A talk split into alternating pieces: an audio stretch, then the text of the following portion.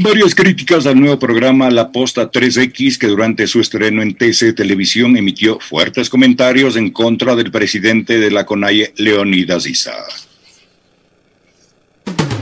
Tema polémico. El canal TC Televisión estrenó este domingo 4 de julio el programa de La Posta 3X conducido por Luis Eduardo Vivanco y Anderson Boscán. Una parte del programa fue dedicado específicamente a Leonidas Issa, nuevo presidente de la Confederación de Nacionalidades Indígenas del Ecuador, CONAIE, con un tablero de tiro al blanco y una fotografía del líder indígena, realizaron el siguiente acróstico. C de campesino, A de anarquista, B de bronquista, R de levante, o de obsesivo, N de narcisista. Sus comentarios derivaron en el rechazo de varios cibernautas quienes expresaron su malestar calificándolos, entre otras cosas, como racistas. A Pauqui Castro, dirigente saliente de comunicación de la CONAIE, escribió en sus redes sociales lo siguiente. ¿A esto le llaman libertad de expresión? La Posta, en su estreno del programa en TC Televisión, televisión pública, arremeten contra Leonidas Issa, presidente electo de la CONAI. Vivanco y Boscán, eso no es periodismo. Peor entretenimiento es torpeza y odio. En el segmento Pichincha Opina comenta Alexis Moncayo.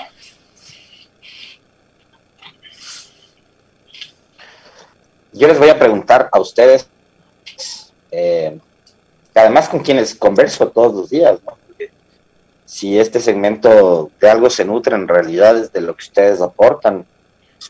Yo leo todos y cada uno de sus comentarios, los que nos este, saludan, los que eh, se refieren a los temas que estamos hablando y también los que me insultan. Yo leo absolutamente todos los comentarios. Entonces yo les quiero preguntar a ustedes si es que este tema eh, amerita un comentario o amerita por lo menos este, conversar sobre eso.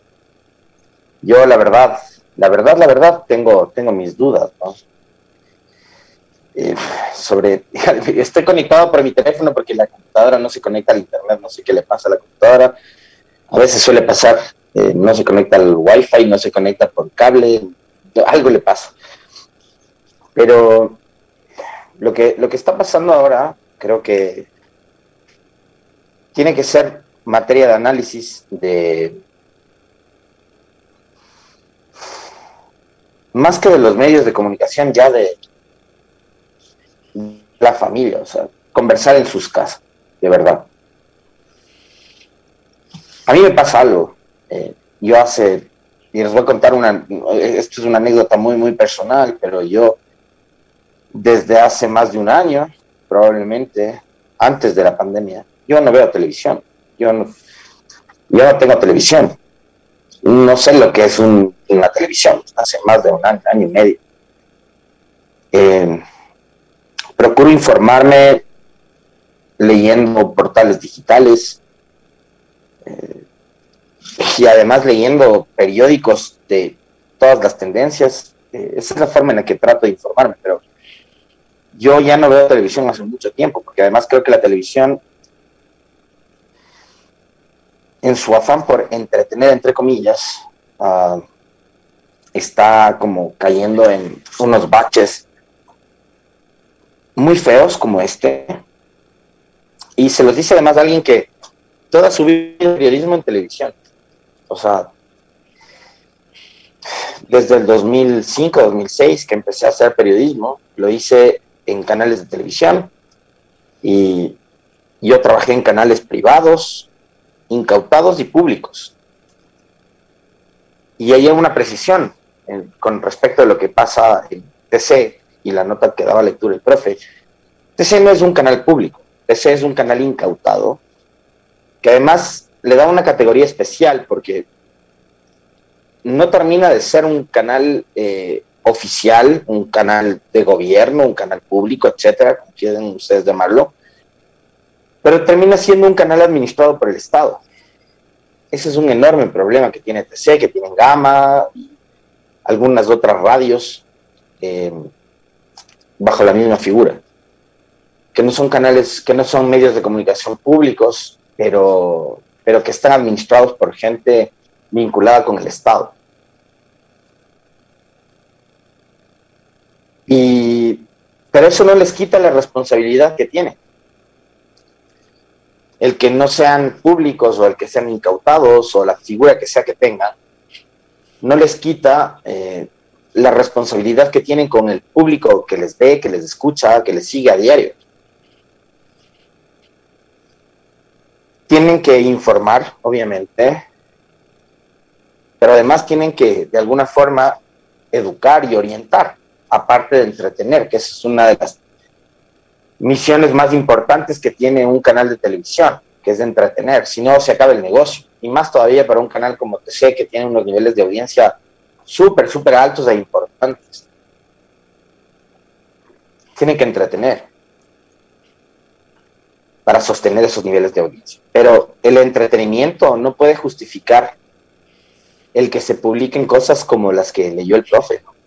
Porque es súper fácil, ¿no? Hacer un, un cuadro como el que han hecho estos fulanos y empezar a estigmatizar a Leonidas Isa como lo que ellos catalogan, un terrorista, un mariateguista, etcétera, etcétera.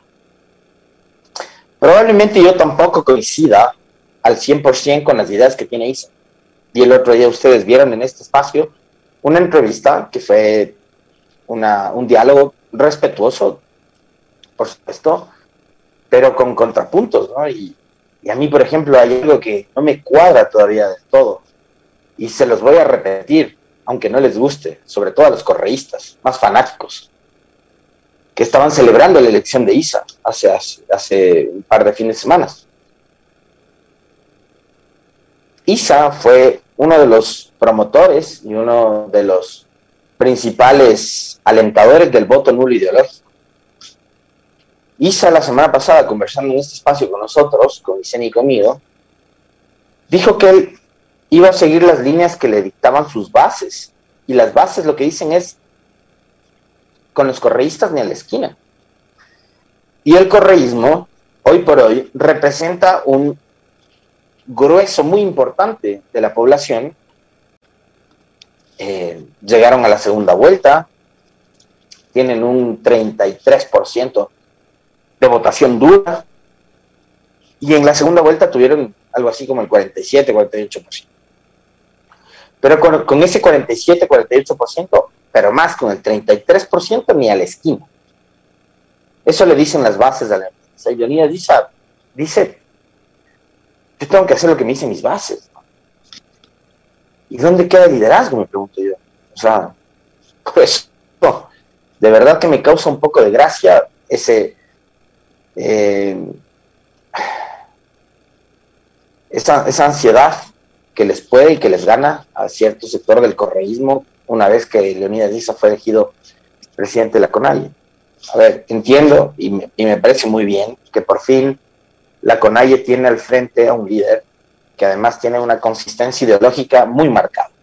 Porque si, hay, si algo hay que, hay que reconocerle a Leonidas Diza es eso, que tiene una ideología muy bien definida, a diferencia de lo que pasa con otros líderes de la CONAI, que no sabemos cuál es la ideología que tienen ni hacia dónde van, porque andan por ahí reuniéndose con todo el mundo, este, conversando con todo el mundo, tomándose fotos y desayunando con todo el mundo, me refiero específicamente a gente como Mario Santi, por ejemplo, eh, Lourdes Estiván, el mismo Salvador Quispe, que en varias ocasiones ha estado aquí con nosotros conversando, pero que tienen esas ambigüedades.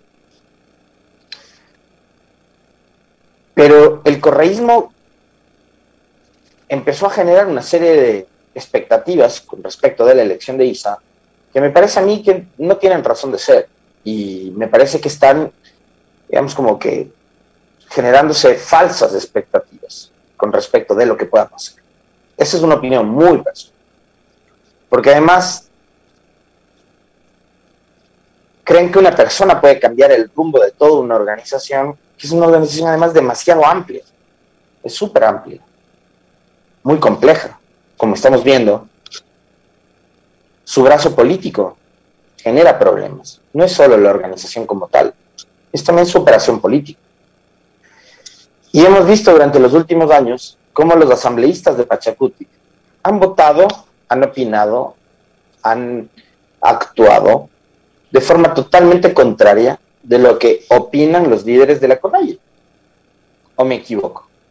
No me equivoco, porque es así. La bancada de Pachacutic durante el periodo anterior, que no era una bancada tampoco muy numerosa como la que tienen ahora, que supera un número, creo que seis veces lo que tuvieron antes,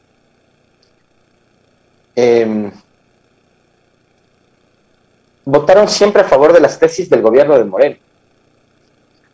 Y esas tesis, eh, desde todo punto de vista, se oponían a lo que decía la dirigencia indígena. Si no, podemos ubicarnos en octubre del 2019. ¿Qué pasó en octubre y qué pasó después de octubre? En octubre, la dirigencia de la CONAIE, entre ellos Jaime Vargas y Leonidas Isa, definieron de una forma muy clara cuál era la postura de la eh, Confederación de Nacionalidades. Pero las actuaciones de la bancada, de esos cinco o seis legisladores que tenían Pachacuti, terminaban en una franca contradicción con respecto de ese discurso porque votaban siempre a favor del morenismo. Así que hoy tienen una brillante oportunidad para